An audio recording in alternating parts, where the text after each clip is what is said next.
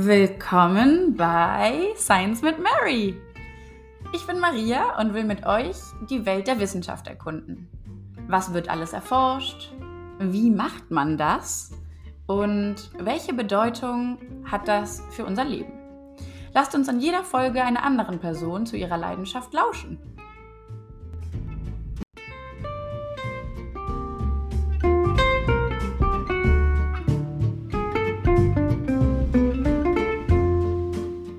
Mal unterhalten wir uns mit Dr. Benedikt Buchner, Rechtswissenschaftler der Uni Bremen und Professor für bürgerliches Recht, Gesundheits- und Medizinrecht. Genau darum wird es heute auch gehen. Und was das genau beinhaltet, erarbeiten wir uns Schritt für Schritt. Denn auch für mich ist das irgendwie ein ganz neues Thema. Grundsätzlich geht es um den Datenschutz. Das ist Benedikts Steckenpferd und dabei die Fragen nach dessen Notwendigkeit, Grenzen und Möglichkeiten. Und auch hier der Kampf mit großen Unternehmen wie Facebook. Was kann man machen, um seine Daten zu schützen? Warum werden wieder alle ein bisschen veräppelt? Und wieder die Frage der Mündigkeit. Es wird sehr spannend und damit direkt ins Gespräch. Hallo Benedikt, schön, dass du da bist. Hallo Maria, herzlich willkommen. Ich freue mich sehr und ich bin auch gespannt, was wir alles besprechen werden, weil ich wirklich von Rechtswissenschaften keine Ahnung habe. Vielleicht ganz am Anfang die Frage, wie kann man in Jura überhaupt Forschung betreiben? Also in naturwissenschaftlichen Themen kann man sich so vorstellen, dass es irgendwie empirische Experimente gibt und man immer mehr ins Detail geht und Sachen herausfinden kann, die einfach noch keiner weiß. In Jura haben wir ja überhaupt alle Erkenntnisse erst kreiert. Ist die Kunst einfach den Überblick zu behalten, oder?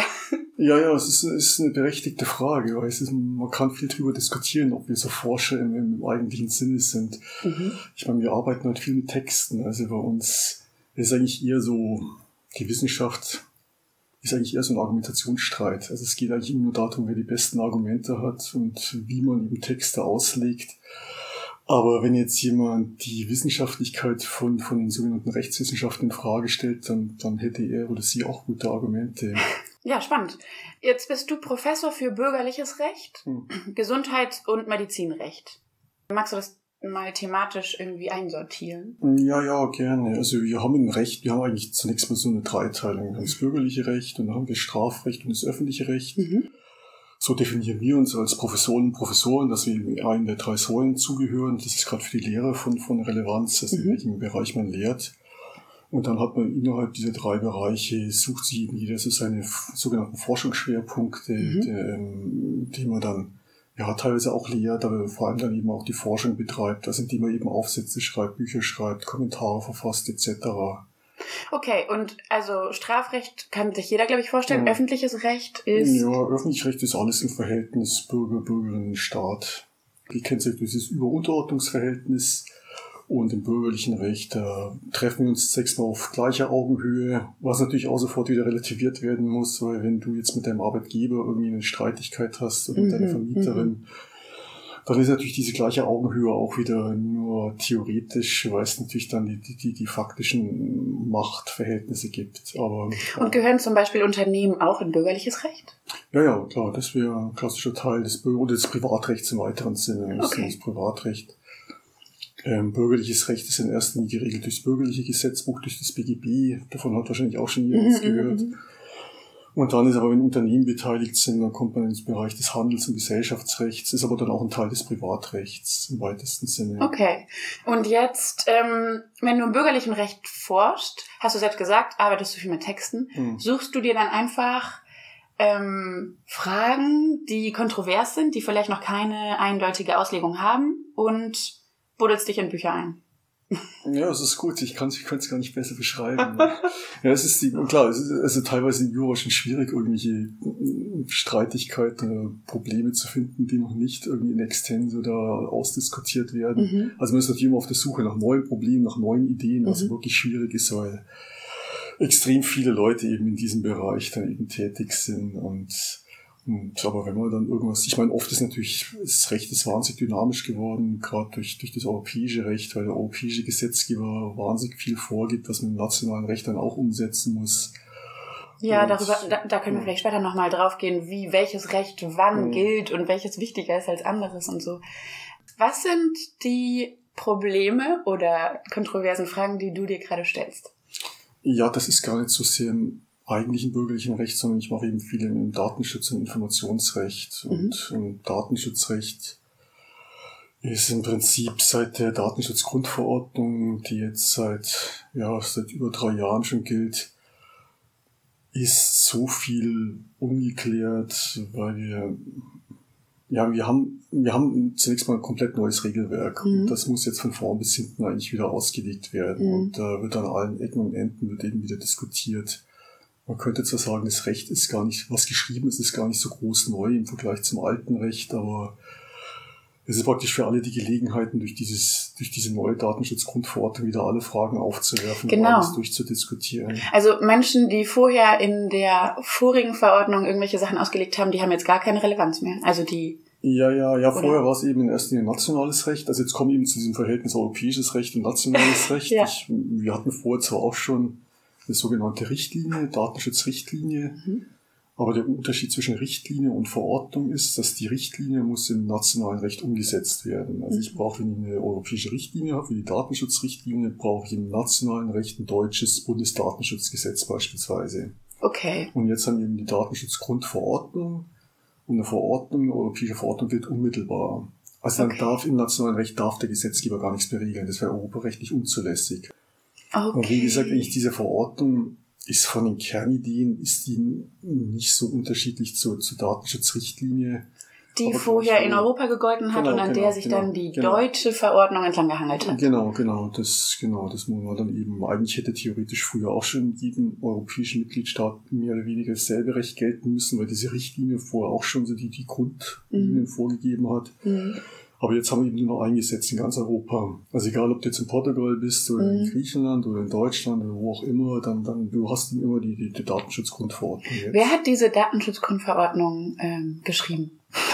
Na gut, das ist ja immer ein Zusammenspiel zwischen Kommission, Parlament und Rat und die müssen sich eben einigen und, und dann ist es, also gerade im Datenschutzrecht, weil es so kontrovers ist, ist es auch eine sehr lange Leidensgeschichte, aber irgendwann, wenn sich eben dann alle, das ist dann der sogenannte Trilog, dass am Ende sich eben die Beteiligten dann eben in irgendeiner Art von Kompromissverfahren dann auf einen gemeinsamen Gesetzestext verständigen müssen und, und das ist dann das Ergebnis ist eben diese Verordnung.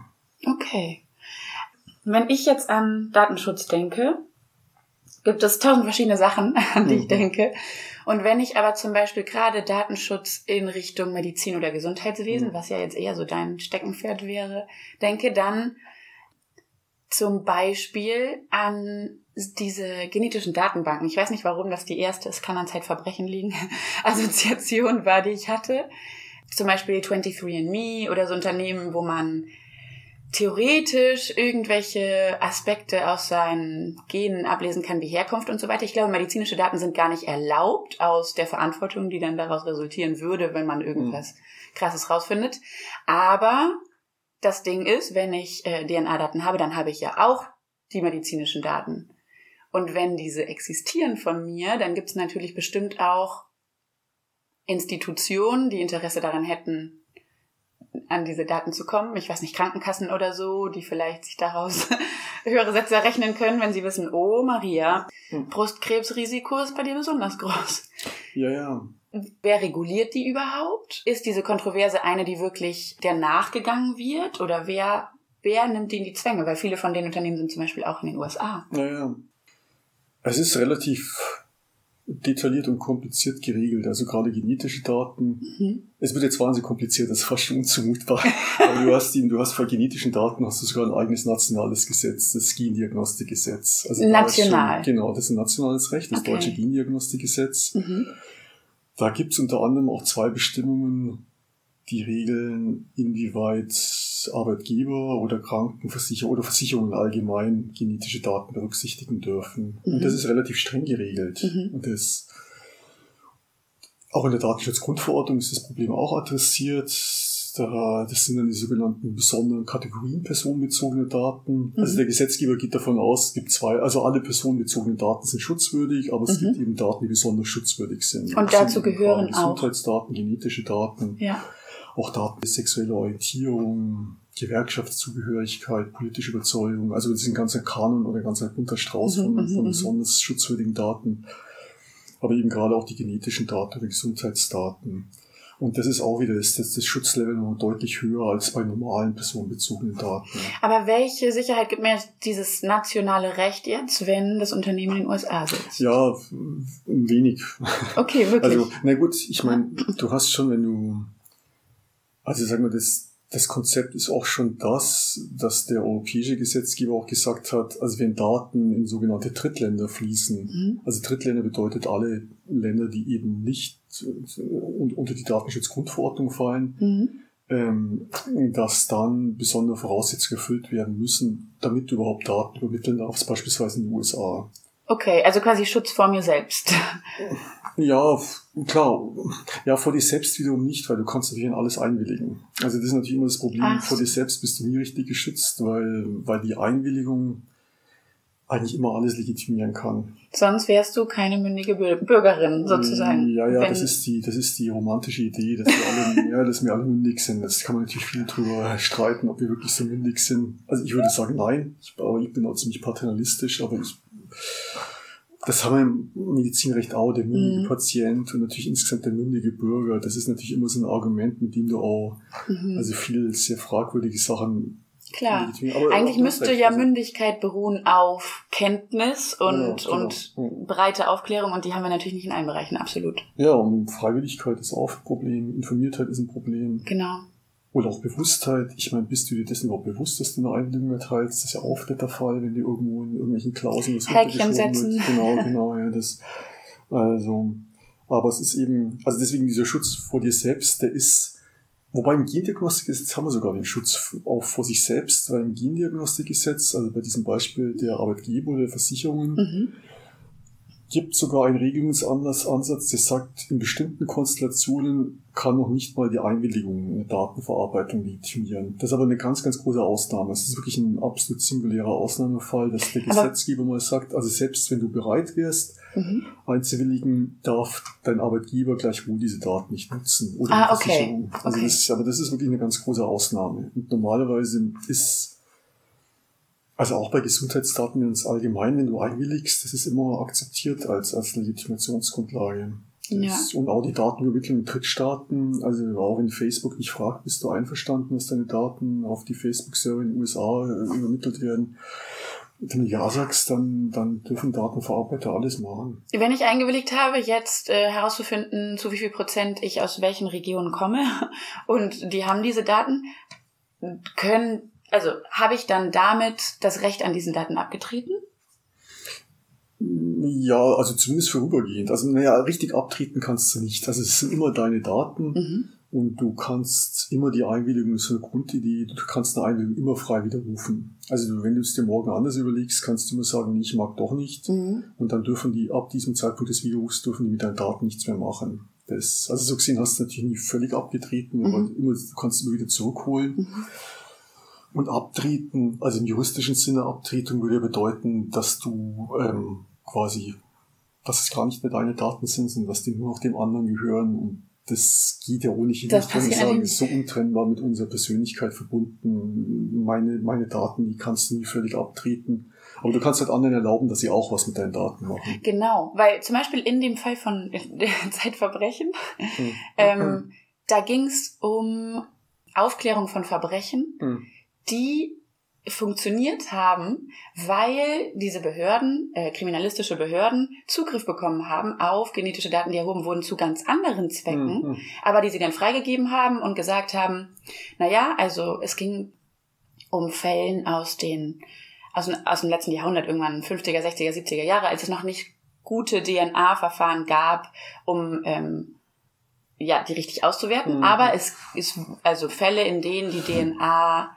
bekannt war des Täters. Hm. Und diese genetischen Datenbanken haben dazu geführt, dass man sehr gut eingrenzen konnte, aus welchen Bereichen oder naja, zum Beispiel wurden Cousins dritten Grades aufgefunden oder so, Mhm. aus, die genetisch quasi nachgewiesen werden konnten. Und dann grenzt sich natürlich der Bereich an möglichen ähm, Täter und Täterinnen deutlich ein. Das heißt, die Institutionen, die die genetischen Daten haben, haben sie weitergegeben zu anderen Zwecken. Ist Mhm. das normal? Also, wenn ich das eingewilligt habe, dürfen die das dann? Ja, du willigst immer für einen bestimmten Zweck ein. Also wenn du, wenn Okay. Daten, also wenn, wenn du gefragt wirst, wenn ich dich jetzt um eine Einwilligung bitte, dass ich deine Daten verarbeite, Ja. dann reicht es nicht, wenn ich frage, bist du einverstanden, dass ich deine Daten verarbeite, sondern es muss eigentlich relativ zweckbestimmt sein. Ja. Also ich muss, muss dann dir sagen, ich hätte gern die und die Daten, also quasi deine die marketingrelevanten Daten. Und dann musst du ja sagen, was möchte ich mit den Daten machen. Also möchte ich die selbst nutzen, möchte ich die meinen Werbepartnern zur Verfügung stellen. Also du musst eine relativ konkrete Vorstellung davon haben, was mit deinen Daten passiert. Mhm. Und dann gibt es eben das dann, wir nennen das den sogenannten Zweckbindungsgrundsatz, das ist auch ein ganz zentraler Grundsatz. Also du darfst, ich darf als Datenverarbeiter, darf ich deine Daten dann nie zum, also zunächst mal nicht zum anderen Zweck verarbeiten. Mhm. Da gibt es natürlich dann immer, wie bei allen Regeln, gibt es natürlich dann Ausnahmen. Zum Beispiel sowas wie nationale Sicherheit. Also ich weiß nicht, ob diese Behörden sowas benutzt haben als Autorität und gesagt haben, du, wir brauchen das jetzt wirklich, weil es geht ja um Morde oder so.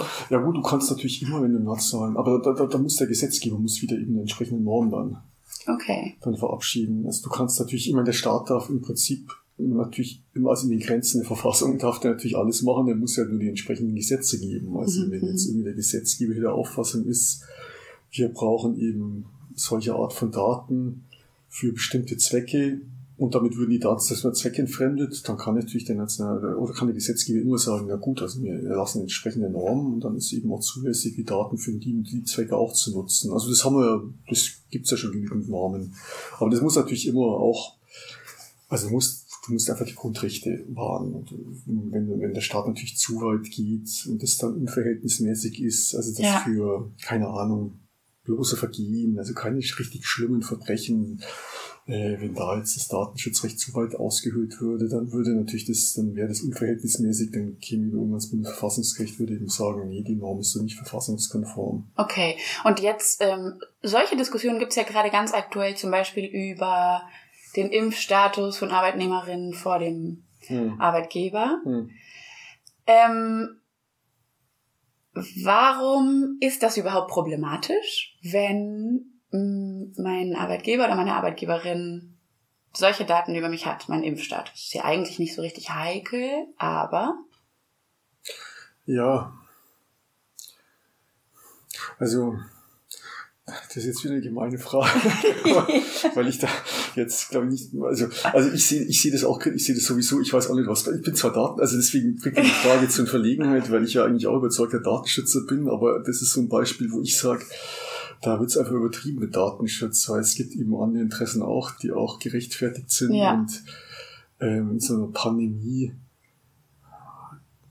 muss man aus meiner Sicht schon auch einfach ja auch mehr, mehr Durchbrechung des Datenschutzes zumindest vorübergehend Mhm. auch mal akzeptieren. Also es steht halt dahinter steht halt so die Angst, die Angst vor ja, dann Diskriminierung, dass die, die sich nicht impfen lassen wollen, dass die schlechter behandelt werden. Natürlich ist irgendwie Impfstatus auch wieder ein Gesundheitsdatum und dann sagt man, die sind besonders schutzwürdig.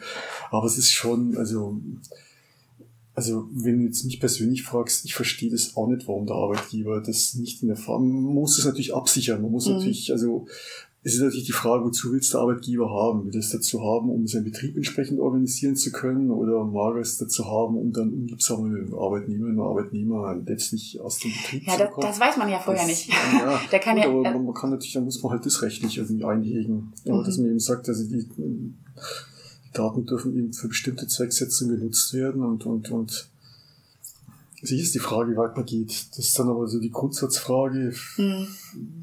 wie weit möchte man eben die Freiheit des Einzelnen im Prinzip sind wir wieder beim Impfzwang dann bei der Frage, inwieweit mag man über, über die Hintertür dann doch zum Durch Druck Impfzwang und so kommen, weiter. Genau, indem man an allen Ecken und Enden Druck aufbaut.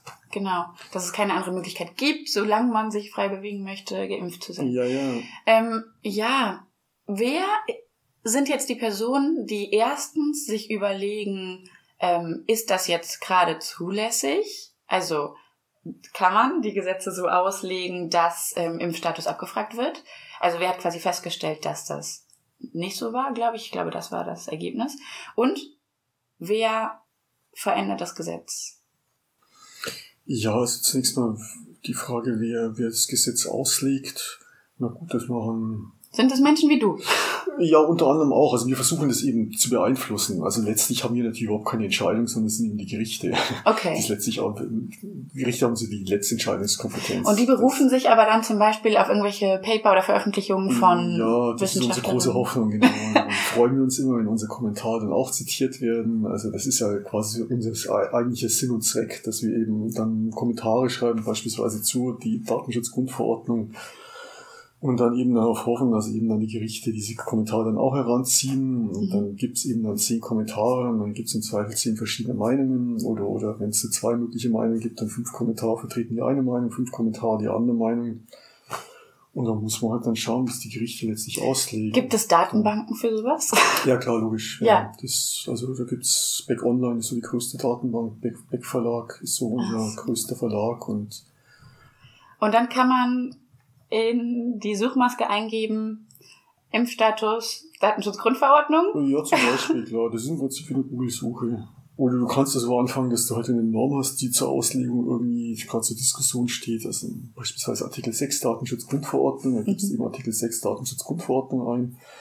Und dann kommen eben auf der rechten Seite kommen die ganzen Kommentare, da kannst du dann Kommentar X anklicken und dann hast du praktisch der Kommentierung des Kommentar X zu Artikel 6 Datenschutzgrundverordnung und dann dann hast du wieder 1000 Fußnoten, das sind dann wieder 1000 Zeitschriftenbeiträge, die kannst du dann auch noch alle nachlesen oder die 15 anderen Kommentare und so weiter und so fort.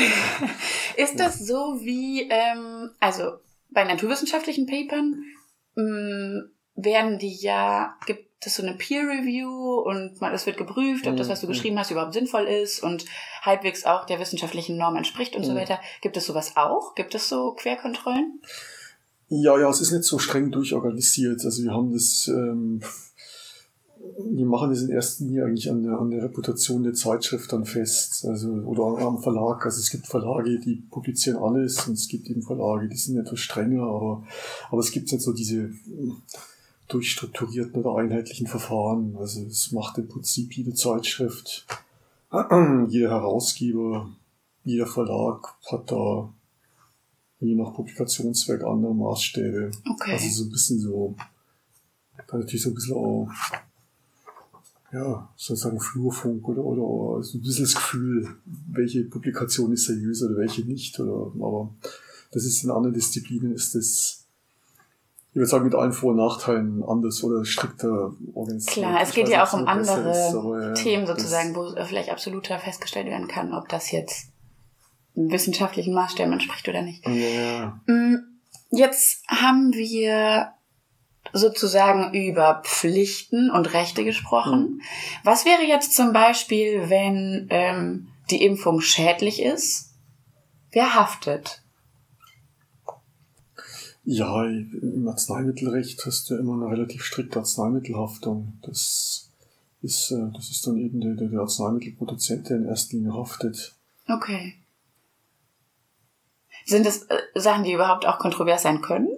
Oder? Ja, natürlich klar. Okay. Ja, sicher, das ist ja, da ist die Rechtsprechung auch voll von, von Arzneimittelhaftungsfällen. Das ist, äh, wenn du hast, ja, ich kann natürlich alle, je nachdem, was für eine Konstellation ist, wenn natürlich, sagen wir, das Arzneimittel an für sich okay ist, aber ähm, ärztliche Behandler hat das falsch gemacht, dann ist ja. eben dann jetzt die Arzthaftung, also es kommt immer auf die, auf die jeweilige Konstellation drauf an, aber das, das ist, ist praktisch natürlich ganz wichtig, aber es ist immer ein steiniger Weg, dann solche, solche Ansprüche durchzusetzen. Klar.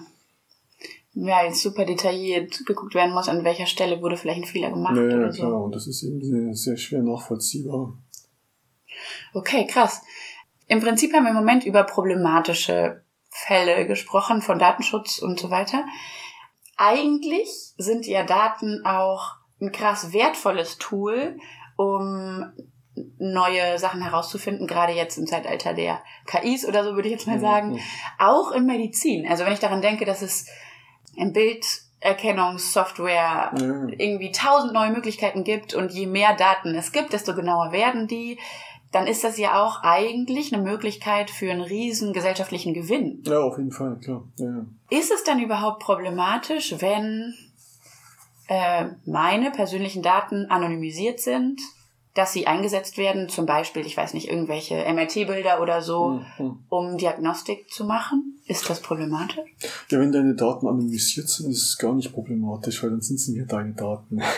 Ach so, das, stimmt. Also wenn ich nicht weiß, wenn ich Daten habe, Ja. ich weiß nicht, welche Person dahinter steht. Also Ja. wenn es eine sichere Anonymisierung ist, dann, dann, ja, dann gehören die Daten wirklich nicht mehr dir, sondern das sind Allgemeingut. Also, Wann sind sie anonymisiert? Weil wenn da Ja. steht, na ja, hm, Das ist 24 Jahre, ja, weiblich, das ist, äh, das ist halt genau das, das große Problem, dass du, dass du heutzutage, es wird immer schwieriger von einer, von einer wirklich sicheren Anonymisierung zu sprechen, weil du eben, eben wie im Big Data hast, du eben immer mehr Möglichkeiten, dann eben doch wieder, vielleicht doch herauszufinden, wer hinter einer bestimmten Person steht. Also manche sagen auch schon, die Zeiten von Anonymisierung sind vorbei, weil du mit KI und Big Data im Prinzip immer herausfinden kannst, wer hinter einer bestimmten Person steckt. Das ist wahrscheinlich wieder zu extrem. Natürlich kannst du Daten dermaßen runterbrechen, dass sie, wenn es nur statistische Daten sind, dann sind es natürlich anonym, auch wenn du da immer noch als, als Mhm. Einzelperson auch irgendwie da beteiligt bist in diesem großen Datenpool. Aber ich meine, gerade bei medizinischen Daten, klar,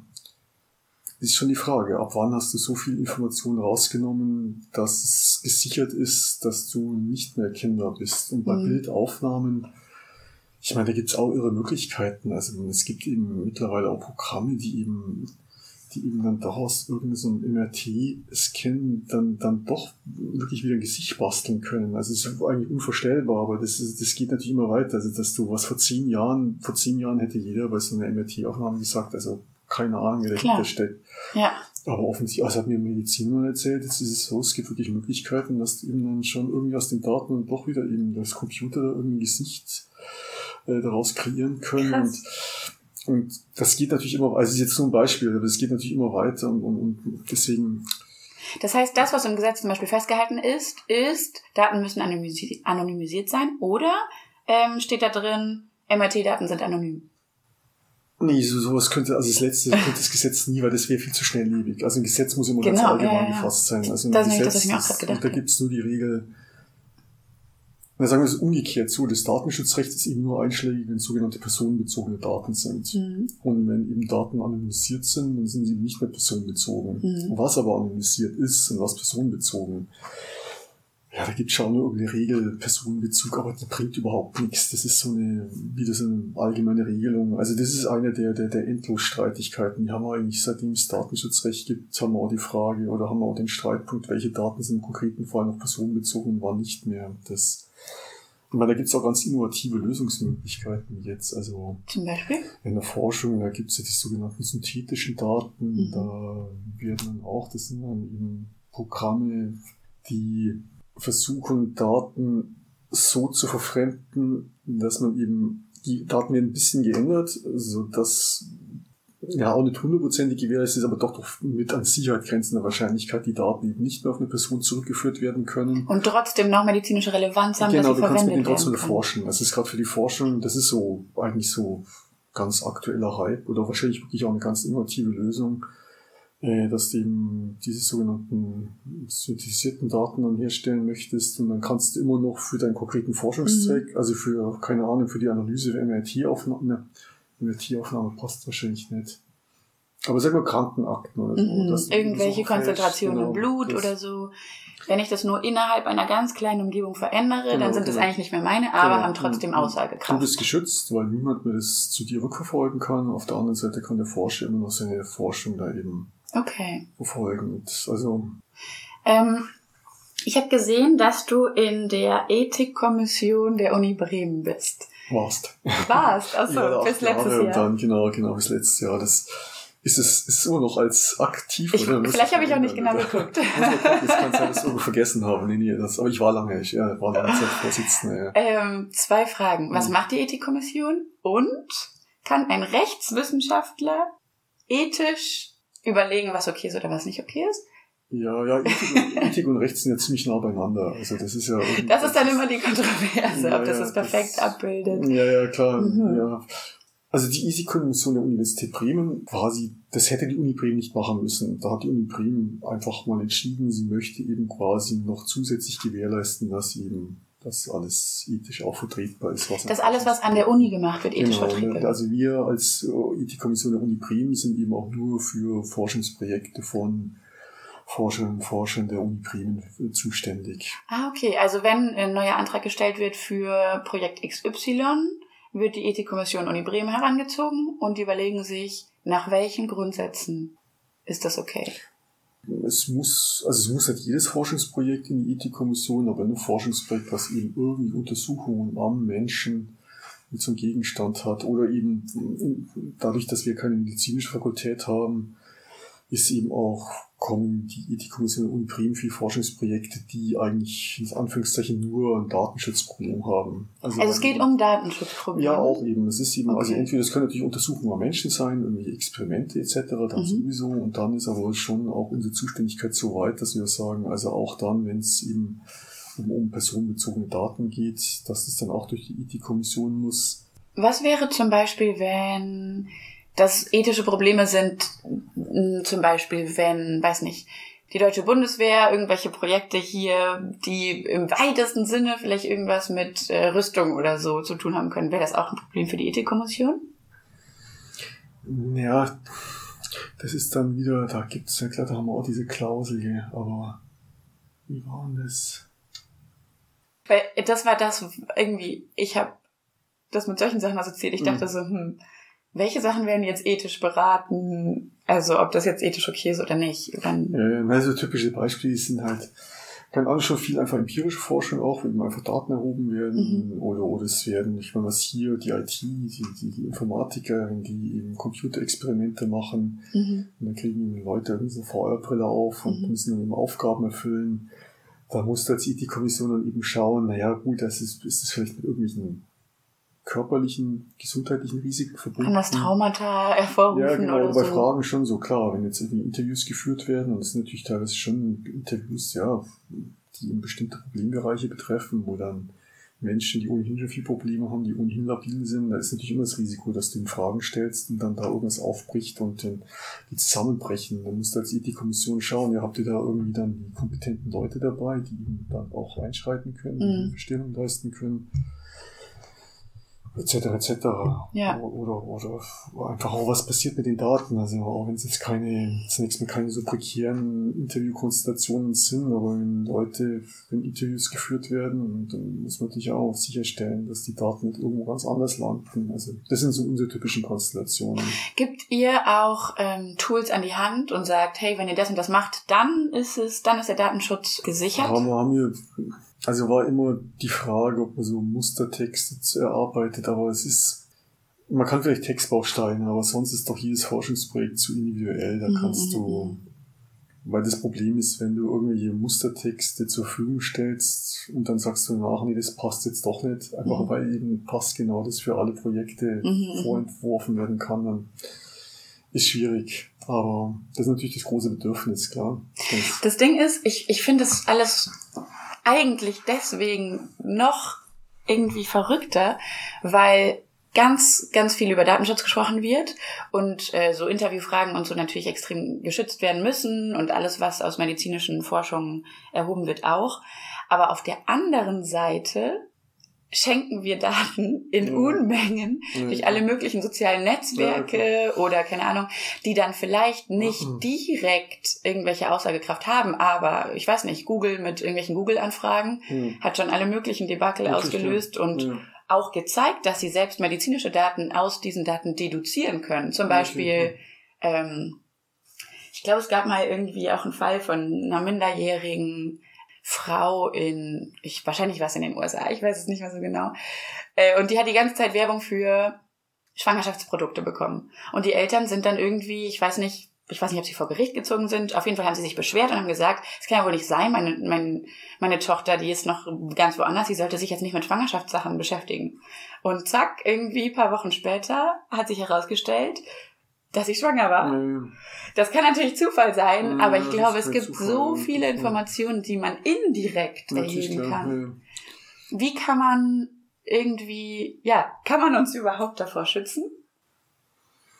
Ja, theoretisch schon, nur praktisch nicht, weil die so sorglos ist. Also jetzt sind wir wieder bei dem Punkt Schutz vor dir selbst. Mhm. Das, also ich meine, das ist, das ist also die große Grundsatzfrage, ob man eben wir, diese Mündigkeiten in Frage stellen sollte und, und einfach die Leute mehr vor sich selbst schützen sollte. Aber du bist natürlich mitten in so, einem, in so einer Paternalismusdebatte mhm. und das ist natürlich das Missbrauchsrisiko auch wieder groß. Wer, wer soll, da muss der Staat entscheiden, was er erlaubt und was nicht. Das ist natürlich, hat mit Freiheit dann auch wieder wenig zu tun. Oder, und das ist die andere Sache, die man sich vielleicht auch überlegen könnte, ähm, transparent machen, ja. was diese Unternehmen aus den Daten machen. Ja, ist schon klar. Die Transparenz, die hast du, du hast Unmengen an Transparenzvorgaben. Also diese Datenschutzgrundverordnung, der Gesetzgeber ist total stolz drauf, dass er irgendwie die betroffenen Rechte so aufgewertet hat und dass das alles jetzt nur dass die Transparenz so gestärkt worden ist.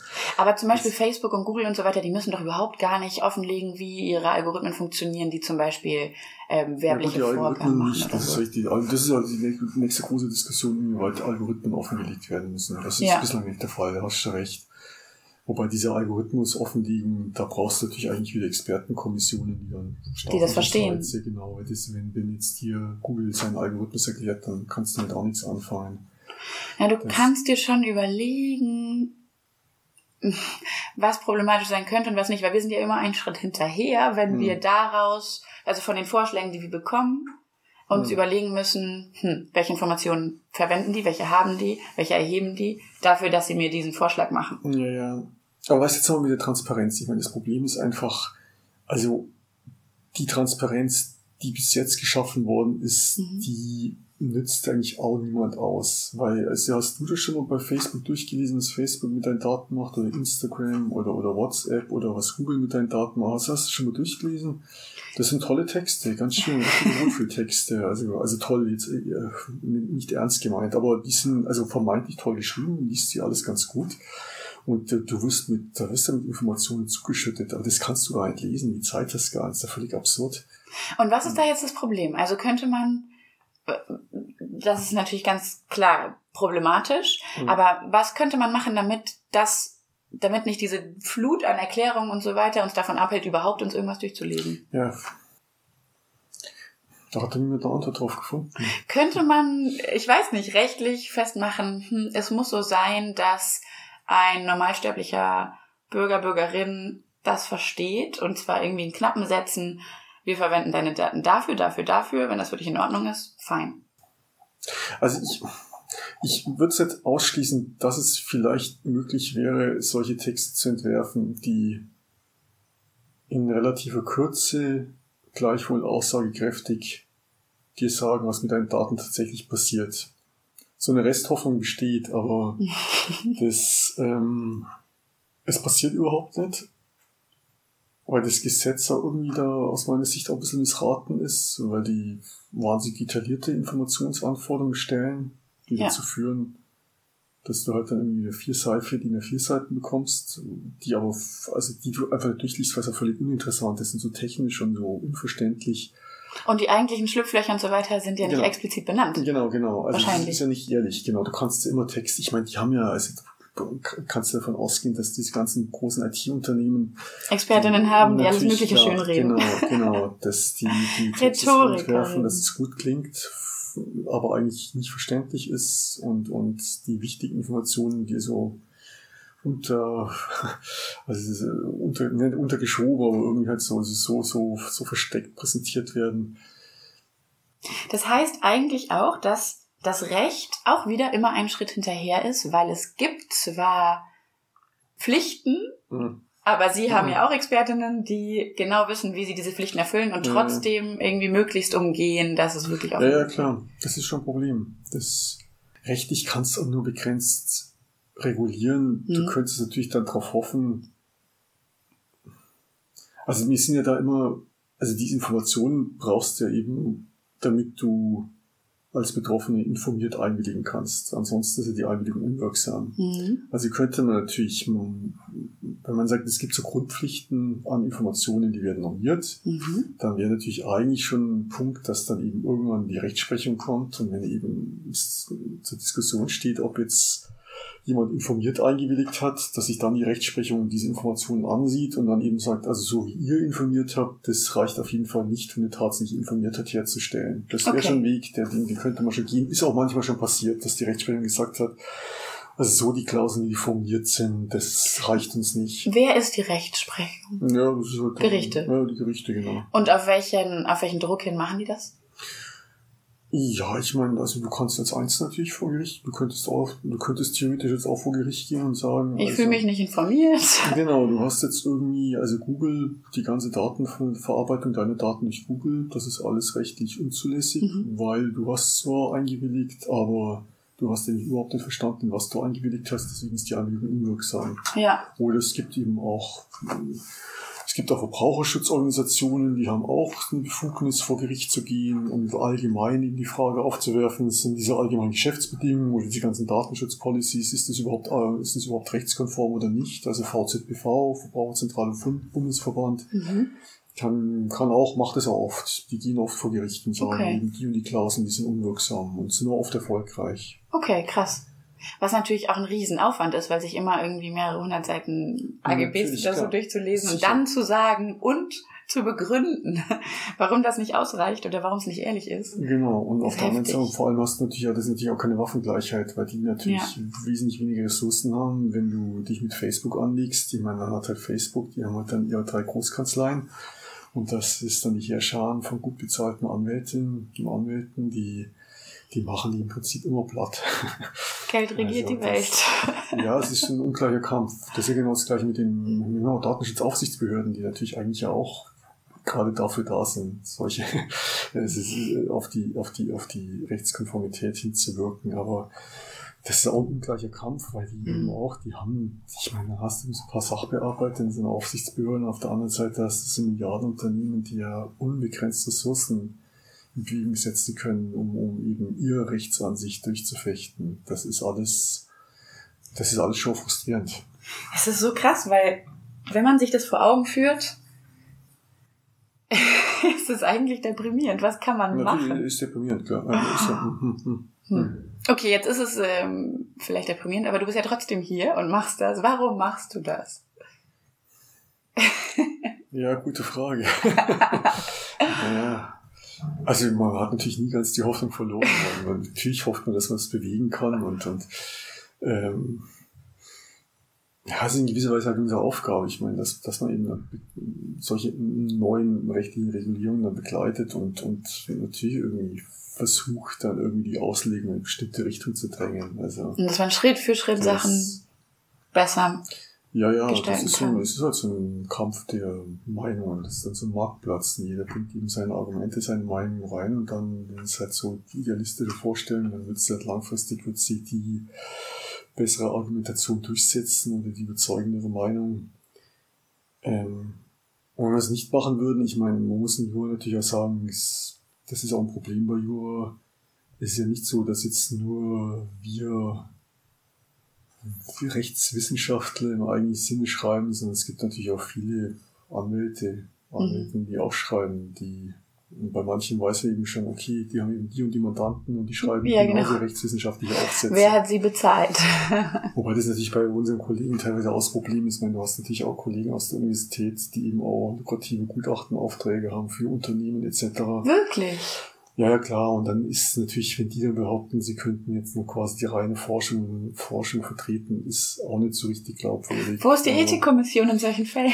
Ja, das ist schon ein Problem. Natürlich ist ein, ist ein Problem. Krass, ich wusste überhaupt gar nicht, dass wenn man an der Uni arbeitet, danach. Ja, naja, doch, klar, es gibt ja auch Forschungsaufträge Träge von außerhalb. ist im Prinzip, kannst du nur sagen, weil Klar. das ist eine Forschungsfreiheit. Weil natürlich jeder für sich in Anspruch nimmt, ja, ich schreibe dieses Gutachten ja auch nur nach bestem Wissen und Gewissen um. Aber ich meine, das ist natürlich so die Grundsatzfrage. Aber das sind wir bei Jura noch ganz am Anfang. Also inwieweit ist wirklich jemand, der Gelder von irgendeiner Seite bekommt, Ja. wirklich nur unabhängig. Also das sind andere Disziplinen viel weiter. Ja. Wir haben jetzt immer bei uns, wir haben nicht mal klare Regeln, wenn sich was publiziert, dass man Interessenlage offenlegen muss. Ja. Also im Prinzip, du Ja. weißt es bei manchen, was der Hintergrund ist, aber du musst es nicht offenlegen. Das wäre in der Medizin, das ist nicht Undenkbar, vorstellbar. Natürlich, klar. Ja. Weil Das sind wir so gesehen ein paar Jahrzehnte hinterher. Also was das angeht. Sind Krass. wir bei der Transparenz. Da sind wir wieder bei der Transparenz, Das- auf jeden Fall. Oha. Ähm, du legst jetzt ein Forschungssemester ein, hast Mhm. du mir erzählt. Ähm, wie wird dann dein Alltag aussehen? Ja, gut, der Alltag ist halt dann frei von Alltagsthemen. Also ich habe dann eben keine Vorlesung. Frei von Ähm, Lehre? Genau, die Lehre und Verwaltung ist mir auch freigestellt. Was ist Also Verwaltung? Fachbereichsrat, Studienkommission, Ethikkommission. Okay. So, also die ganze Kommissions-, die ganze Gremienarbeit. Okay. Das, davon bist du, du bist von den beiden Sachen bist du freigestellt, von der Verwaltung und von der Lehre. Prüfen musst du weiterhin, also die Prüfung ist davon nicht erfasst von der Freistellung. Mhm.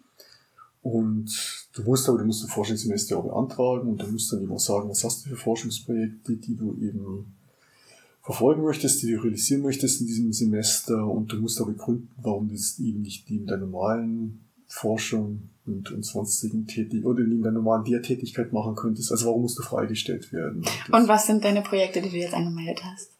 Ja, ich hatte eigentlich ein Projekt, ähm, das wäre ein rechtsvergleichendes mit Japan gewesen. Da wollte ich ja nach Japan fahren für ein paar Monate an eine Partneruniversität. Ah, Das ist natürlich jetzt Corona-bedingt wieder. Oh Also es steht ein bisschen in Sternen. Also, Okay. ist, ähm, also momentan lassen die Japaner einen noch, also mich noch nicht rein, die Mhm. Grenzen sind noch dicht. mhm. Aber also die Primo-Universität hat ja die, die Partneruniversität in Hokkaido, Hokkaido University in Sapporo. Mhm. Und die haben auch eine relativ große juristische Fakultät und das wäre eigentlich ganz nett gewesen. das Rechtsvergleichend hast du gesagt. Was vergleicht ihr? Ja, dann wäre eben so Sachen, also gerade jetzt am Datenschutz, wie, oder war, was wir eigentlich ursprünglich als Projekt uns mal anschauen wollten, war so die, die Verantwortlichkeit im Datenschutzrecht. Also wer ist eigentlich, du hast ja in Online-Konstellationen hast du immer ganz viele verschiedene Player, also irgendjemand, der Daten ins Netz stellt, jemand anders, der die nutzt und, und Mhm. also wie ist eigentlich die Verantwortlichkeit geregelt? Und, und da ist japanische Recht hat wieder ganz andere Ansatzpunkte als das deutsche oder europä- europäische Recht. Mhm. Also beispielsweise inwieweit ist jetzt Facebook verantwortlich für die Daten, die verarbeitet werden? Oder wenn jetzt Daten, Eltern Daten von ihren Kindern ins Netz stellen, inwieweit sind die Eltern verantwortlich? Du hast ja immer verschiedene datenschutzrechtliche Verantwortlichkeiten. Ja. Wie teilst du es eigentlich auf? Das, und oft sind es eben sogenannte gemeinsame Verantwortlichkeiten. Also Facebook Das- und die Eltern sind dafür Genau, das verantwortlich. sind die gemeinsam verantwortlich, wie wird dann das aufgeteilt? Also solche Fragestellungen. Das, Und dann eigentlich auch quasi mit der Absicht, vielleicht äh, sich gute Sachen abzugucken, was ja eigentlich ja, das ist wäre. und Zweck von Rechtsvergleich, dass man einfach mal schaut, klar, können die Japaner was von uns lernen, können wir was von den Japanern lernen, Ja. gibt es irgendwie Kompromisslösungen. Ähm, ja, das war so, so eine, eine Forschungsidee. Muss mal schauen, wie weit sich das umsetzen lässt. Und dann haben wir das ein Primo-Projekt, weil, also ähm, jetzt wieder ausgehend von der Datenschutzgrundverordnung Mhm. gibt es eben gleichwohl immer noch Raum für nationales Recht, sowohl auf, auf Bundesebene als auch auf Landesebene. Mhm. Also es gibt immer noch primische Landesdatenschutzrecht, gibt es immer noch. Und Obwohl die Datenschutzgrundverordnung, Grundverordnung, das war ja die europäische. genau, genau. Die, wo es so- sogar keine nationale geben darf. Gut aufgepasst. Und trotzdem gibt es ja, kommunale es oder sogar- weil es sogenannte regionale. Öffnungsklauseln gibt in dieser Grundverordnung. Also diese Grundverordnung sagt, die und die Bereiche darf weiter der nationale Gesetzgeber regeln. Ach so. Der Hintergrund ist, man konnte sich über alles einigen. Also es gab einfach Okay. Bereiche. Da ist es dann eine Richtlinie geblieben. Genau, in gewisser Weise, genau. Also, Okay. Ja, sehr gut. Bin mein nächstes. Also, man sagen auch viele, interessanterweise heißt ja die Datenschutzgrundverordnung auch nicht Datenschutzverordnung, sondern Datenschutzgrundverordnung. Ah, wie die Grund- Grundrechte. Ja, eher wie die Grundzüge. Also, dass, Okay. eben, dass man eben sagt, es ist eigentlich keine richtige Verordnung, weil sie eben nicht alles abschließend unmittelbar regelt, sondern sie regelt halt die Grundlagen und es bleibt eben viel Raum dann doch noch für besonders kontroverse Bereiche, wo sie Mitgliedstaaten nicht einigen konnten, die dann eben im nationalen Recht geregelt werden. Und selbst im nationalen Recht gibt es jetzt Schlupflöcher, sodass ihr auf Bremer Ebene euch überlegen könnt, ja, ja, wie Sachen also ausgelegt werden? Schlupfloch klingt jetzt so negativ. Oder nein, Es gibt eben- frei. genau, freie Räume, Bereich. Genau, ja, es gibt eben einfach, es gibt sogar relativ viele. Also beispielsweise Gesundheitsdatenschutz Mhm. ist weitestgehend immer noch nationales Recht. Mhm. Da hat der europäische Gesetzgeber wirklich nur die absoluten Basics geregelt und dann haben sie festgestellt, die können sie überhaupt nicht einigen. Also jedes Land hat irgendwas anderes gewollt und haben sie irgendwann gesagt, okay, macht ihr das alles im Nationalrecht. Also deswegen Mhm. Gesundheitsdatenschutzrecht ist eigentlich so, oder Sozialrecht beispielsweise Mhm. auch, Arbeitsrecht, also Mhm. lauter so wirklich auch sehr Eigentlich große aufgeladene Sachen. Ja. Rechtsbereiche und wichtige Rechtsbereiche, die sind immer noch, ja klar, es sind so die Leitplanken sind Mhm. im, im, im europäischen Recht, aber ansonsten im weitestgehend nationalen Recht überlassen. Und dann hast du ja in Deutschland wieder die besondere Konstellation, dann ist es ja auch total ermüdend, dann hast du das Bundesrecht und das Landesrecht, also dann darfst du zuerst mal immer überlegen, es ist jetzt der Bundesgesetzgeber zuständig und der Landesgesetzgeber, mhm. aber es ist eben immer auch noch viel für, für den Landesgesetzgeber übrig. Gibt es sowas wie Föderalismus auch im, im Recht? Ja klar, logisch, das ist das Recht geprägt dadurch. Es geht immer um, um die Kompetenz, es geht immer um die Gesetzgebungszuständigkeit, okay. die Verwaltungszuständigkeit. Es geht immer um die Frage, war jetzt der Bundesgesetzgeber hier die Gesetzgebungskompetenz oder der Landesgesetzgeber? Mhm. Ist es Landes- oder Bundesverwaltung? Also das, das, das durchzieht das gesamte Recht. Und, und, und beim Datenschutzrecht ist eben auch so. Und dann ist immer die Frage, was wird jetzt im Bundesdatenschutz geregelt und was wird eben in den einzelnen Landesdatenschutzgesetzen geregelt. Naja, und eben für dieses bremische Landesdatenschutzrecht, mhm. da gibt es bislang noch gar keinen Kommentar und das mache ich jetzt mit zwei Kollegen hier im Institut, dass wir eben da so, so jetzt einen Kommentar herausgeben zum bremischen Landesdatenschutzrecht. Okay, und die werden dann potenziell herangezogen von den ähm, hoffentlich, hoffentlich. Ja, naja, wenn es keinen anderen gibt. Muss in jeder Bremer Amtsstube muss dann unser Kommentar stehen, ist ja klar. ja, also damit verdient man jetzt, also damit verdient der Verlag kein Geld, das ist eher so, also das ist der Nomos Verlag, der das macht und die mhm. hatten halt so die Idee, die wollen zu jedem Bundesland, wollen mhm. sie eben so einen mhm. Kommentar und deswegen, ob sie jetzt unabhängig, also wenn es nicht irgendwie diese Idee der Vollständigkeit gibt, dass dann wirklich jedes Bundesland abgespiegelt ist, weiß jetzt nicht, ob nicht für Bremen sonst auch so ein Kommentarprojekt dann auch gemacht hätten. Aber isoliert mit Bremen, da wird der, ich weiß nicht, wer das, ich hoffe natürlich schon, dass es irgendwie keine Ahnung, Gerichte, paar Exemplare abnehmen, die Verwaltung sonst, aber das ist natürlich, das ist ein überschaubarer Ratenkreis, klar. Naja, wahrscheinlich ist es dann interessant, wenn es äh, irgendwelche kontroversen Fälle gibt und dann sieht man diese Kommentare. Ja, ja, sicher klar. Sicher, ja. logisch klar. Oder vielleicht ist auch wieder ganz interessant, irgendwie Regeln der verschiedenen Bundesländer zu vergleichen und dann eben zu schauen, haben die prima bessere Ideen gehabt bei ja. Niedersachsen, ja. sowas. Und das Spannend. ist eben auch so ein Projekt, was jetzt ein Forschungssemester dann abschließen möchte. Und da möchte ich so eine kleine Fallsammlung machen, so erste Studienliteratur, also Fälle zum Datenschutzrecht. So mhm. ein kleiner Fall und dann eben so eine schulmäßige Lösung, dass man eben so fallbasiert ein bisschen das Datenschutzrecht sich anschauen kann. Benedikt, machst du lieber Forschung oder Lehre? Ja, es ist schon die Kombination, die ganz okay ist. Also, also nur Lehre wäre too much, aber nur Forschung nur Forschung ja ungesund, dann bist du, ja, dann bist du total komisch als Person. Aber nee, ist wirklich, also Lehre nordet immer so. Lehre ja. ist so, da bist du, da kannst du jetzt irgendwie total abgedreht sein oder da bist du einfach mit Menschen und die Primo-Studis sind auch ehrlich, die geben auch ehrliches Feedback, wenn sie es gut oder wenn sie es schlecht finden, wenn ja. du komisch bist oder. und das ist schon, du brauchst auf jeden Fall die Kombination. Ansonsten ähm, wäre das auf Dauer. Also ich bin jetzt ehrlich gesagt jetzt mal ein halbes Jahr keine Lehre, bin ich froh, weil irgendwo muss man Luft holen, weil mhm. die ja schon, wir haben ja gar nicht so viele Stunden, aber es ist trotzdem unheimlich anstrengend. Also ist schon Vielleicht jetzt auch mit der, naja, mit der Online-Lehre und so die letzten Semester, ich weiß ja nicht, wie das bei euch war, aber. Ja, war natürlich, klar, war komische Situation ja. und das, aber. Warum hast du dich damals dafür entschieden, ähm, Jura zu studieren? Ehrliche Antwort? Ehrliche.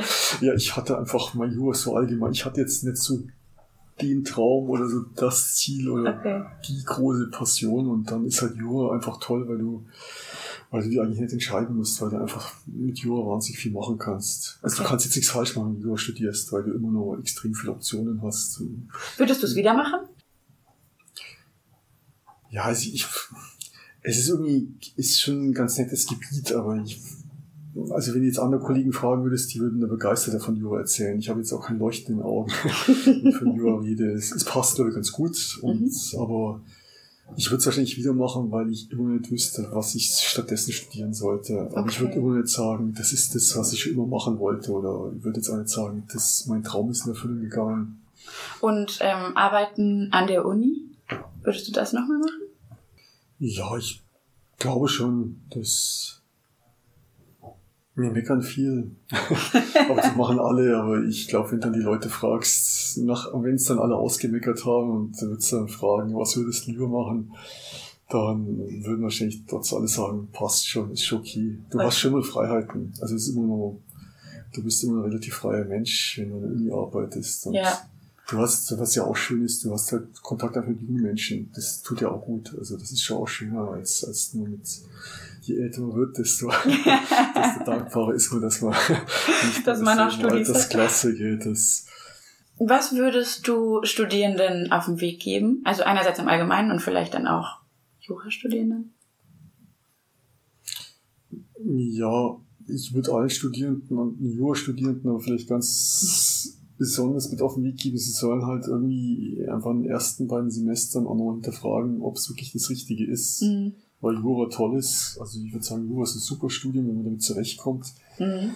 Aber, aber Jura kann auch extrem unglücklich machen, also gerade das Jura-Studium, weil das. Und gerade mit dem Staatsexamen genau, und so, genau, der Druck ist riesig. Wenn man da nicht besteht, hat man eigentlich nichts. Genau, genau, das ist genau unser Problem. Das soll ja geändert werden. Also wir sind ja dran, dass eben auch dann unsere Studierenden dann auch zumindest einen Bachelorabschluss bekommen, mhm. in jedem anderen Studium auch, weil die eigentlich in ihrem Studium, also selbst wenn du das Examen nicht bestehst, hast du in deinem Studium so viel geleistet, mhm wie in jedem anderen Bachelorstudium auch. Deswegen mhm. ist es eigentlich schon wirklich krass ungerecht, dass ja. bei uns Leute noch, ja, nach sechs, sieben Jahren ja teilweise mit leeren Händen rausgehen aus dem Studium. Das ja. kann eigentlich nicht sein, das darf ja. auch nicht sein. Und da sind wir aber dran. Also das ist, das wird auch eine Sache, die, die wird hoffentlich bald geändert. Mhm.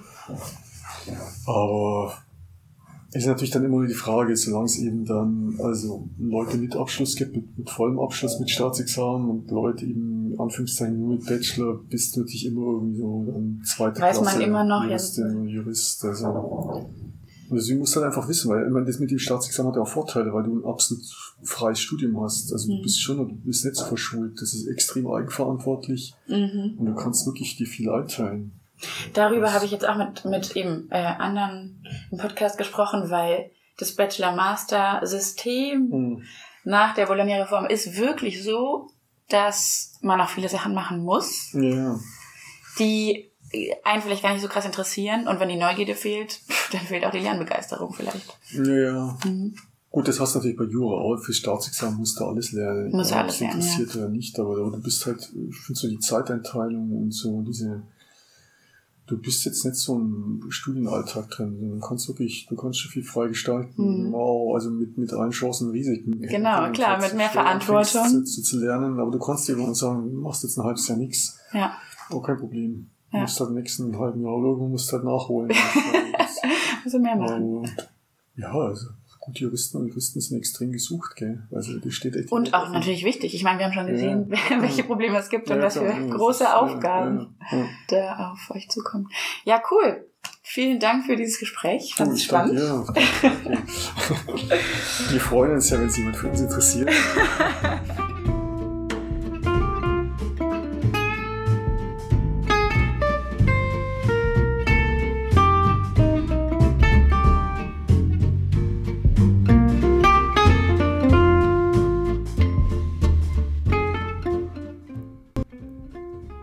haben über vieles gesprochen. Spannend fand ich so einiges. Erstens, die Rechtswissenschaft als ein Argumentationsstreit. Es geht quasi darum, wer die besseren Argumente hat und wie man dafür Texte auslegt. So gesehen gibt es nämlich nicht eine Wahrheit, der man sich immer weiter nähern kann, wie beispielsweise in den Naturwissenschaften. Es ist ein Kampf der Meinungen und es gewinnt die bessere Argumentation. Aber vielleicht kann man sich diese ja auch einfach kaufen.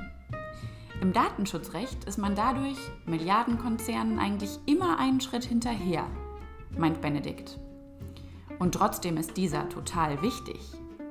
Was mich zum zweiten Punkt bringt. Datenschutz hin oder her. Wahrscheinlich haben die meisten von uns ein Profil auf Facebook, auf Instagram oder nutzen zumindest WhatsApp und mit deren Nutzung stimmen wir sämtlichen AGBs zu. Das ist im Prinzip auch okay. Wir sind ja mündige Menschen und die persönliche Einwilligung steht meist über allem anderen. Aber war die Entscheidung wirklich eine mündige? Und damit zum dritten Punkt, den ich ganz spannend fand. Der Schutz vor mir selbst den gibt es quasi nicht. Nur in ganz wenigen Fällen, wie unter anderem eben das Gendiagnostikgesetz, wo es ja wirklich um sehr heikle Daten geht. Wie kann man trotzdem garantieren, dass man aus Unwissenheit nicht versehentlich entgegen seiner eigenen Interessen agiert? Benedikt nennt zwei Auswege. Einerseits Schutz durch Paternalismus, in dem Fall der Staat. Das kann wichtig sein, doch man läuft natürlich Gefahr der Bevormundung und im schlimmsten Falle des Missbrauchs. Der zweite Weg ist die Transparenz. Transparenz über klare Absichten der Datenweiterverarbeitung. Die gibt es gesetzlich zwar schon, aber das wird häufig in seitenlangen Wohlfühltexten verklausuliert. Auch Transparenz über Querfinanzierungen sind wichtig, um mögliche Interessenskonflikte zu vermeiden. Eigentlich verrückt, dass das nicht bereits verpflichtend ist. Und trotzdem bin ich grundsätzlich sehr froh, dass wir sehr wohl selbst entscheiden dürfen. Und meine persönliche Einwilligung mir ein Stück Freiheit gibt nämlich auch die Freiheit, nicht einzuwilligen. Wir halten fest. Gute Rechtswissenschaftlerinnen sind extrem wichtig. Nicht nur für den Erhalt des Datenschutzrechtes, für Facebook auch. Vielen Dank, Benedikt, für den Einblick in deine Welt. Nächstes Mal sprechen wir mit Tanja Schulz. Sie ist Leiterin des Cognitive Systems Lab in Bremen und Dozentin für kognitive Systeme im Fachbereich Informatik. Freut euch auf ziemlich abgespacede Themen wie Daten aus dem Gehirn lesen und weiteres viele mehr. Auch aus der Schnittstelle zwischen Mensch und Maschine. Ich bin schon wahnsinnig gespannt und freue mich darauf, euch mitzunehmen. Bis dahin bleibt gesund und bleibt neugierig, denn die Welt hat uns viel zu bieten.